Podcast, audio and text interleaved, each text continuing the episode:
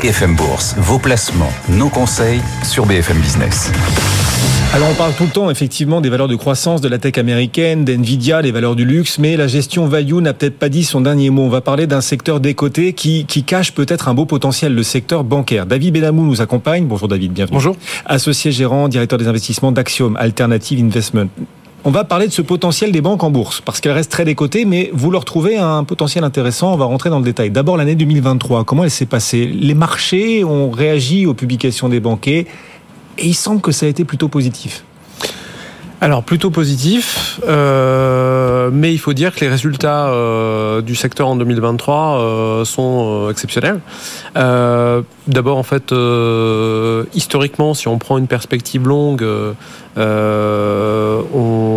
atteint des, pics de, revenus puisque si on regarde le retour sur actif, qui est une mesure en fait globalement les revenus hein, sur le total euh, bilan de la banque, euh, on retrouve euh, les niveaux les plus hauts depuis 24 ans. Le niveau le plus haut depuis 24 ans, c'est 2007 avec 0, 64% de, retour sur, sur, sur actifs. Hein.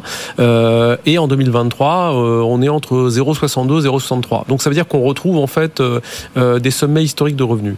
Après, si, si on regarde l'évolution en 2022-2023, c'est une hausse de 40% des revenus. C'est des retours sur fonds propres euh, qui bah, maintenant dépassent en fait les, les 10%. et tout ça avec bah, un niveau de capital très très élevé puisque euh, 2023 les banques européennes ont en moyenne quasiment 16% de capital réglementaire.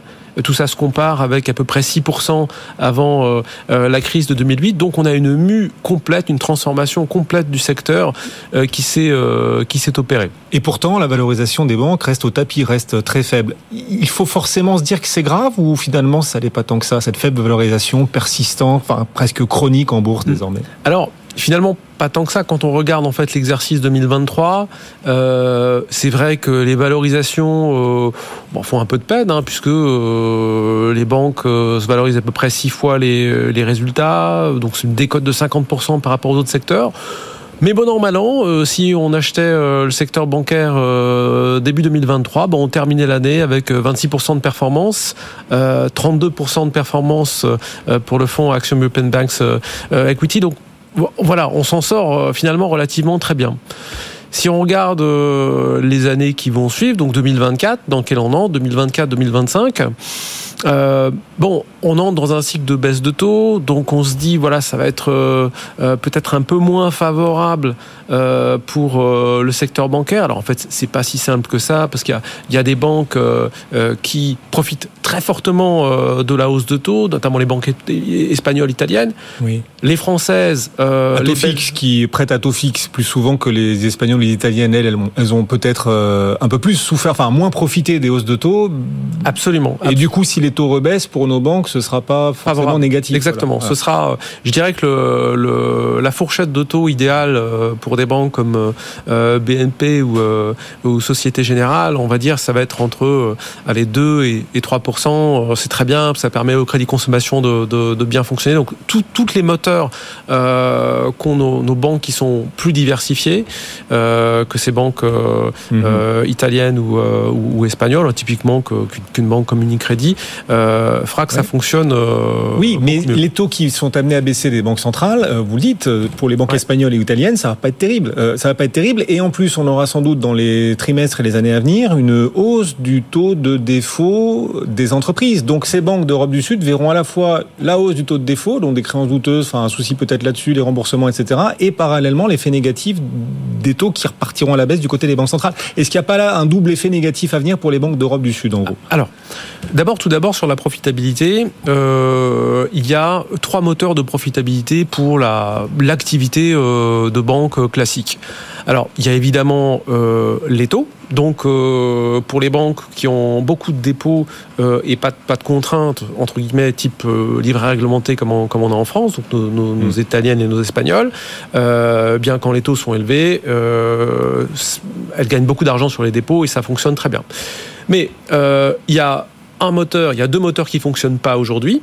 c'est la production de crédit, parce que quand les taux sont élevés, la production de crédit baisse et les marges euh, sur les crédits bah, sont plus contenues. C'est plus difficile de, euh, de passer des marges élevées à ses clients quand les taux sont élevés. Donc il ne faut pas oublier que ce moteur-là, il est plutôt muté aujourd'hui. Mhm. Et puis il y a un troisième moteur euh, qui est très important, c'est la transformation, c'est-à-dire c'est la, la, pente de la courbe de taux. Aujourd'hui, on a une pente qui est inversée, c'est-à-dire des taux courts élevés, des taux longs faibles. et ça, c'est du coup, les, les, banques ne peuvent pas gagner de l'argent de cette façon-là. Mhm. Lorsque les taux vont baisser, évidemment, euh, les dépôts seront moins rémunérateurs. Mais en revanche, la production de crédit va repartir. Euh, et il est vraisemblable que la pente des taux s'inverse, soit, soit plate ou légèrement pentue. Donc ça veut dire qu'on va retrouver ces moteurs de croissance.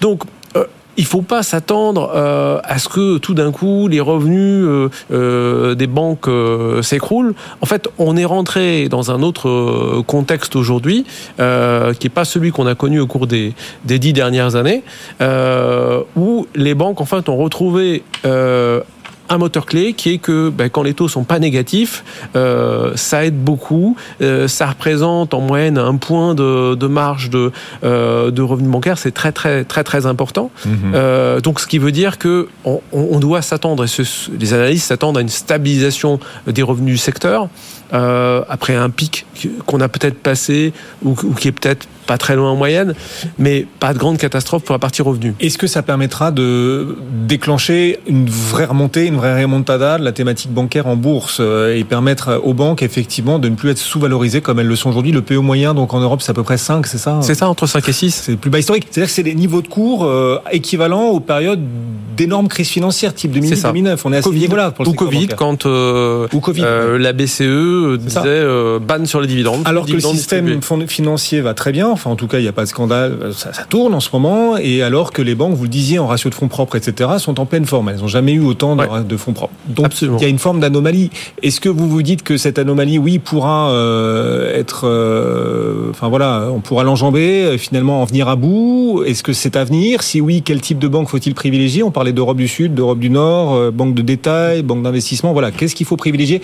D'où pourrait venir la lumière, voilà, pour cette thématique bancaire? Alors il y a un point clé que vous avez cité, c'est que si les, investisseurs euh, valorisent mal le secteur, euh, il y a probablement un élément à prendre en compte euh, qui est la, crainte de la récession. En tout cas, la crainte des défauts. on est dans une période macroéconomique qui reste en fait incertaine et il y a il y a cette crainte de la récession dont le marché pense que qu'elle va impacter le, secteur. Alors euh, D'abord, première chose euh, à y regarder euh, très rapidement, euh, les banques ont des provisions de précaution très importantes qui peuvent couvrir les deux tiers d'une récession. Première chose, donc ça veut dire qu'on n'a pas de grosse inquiétude.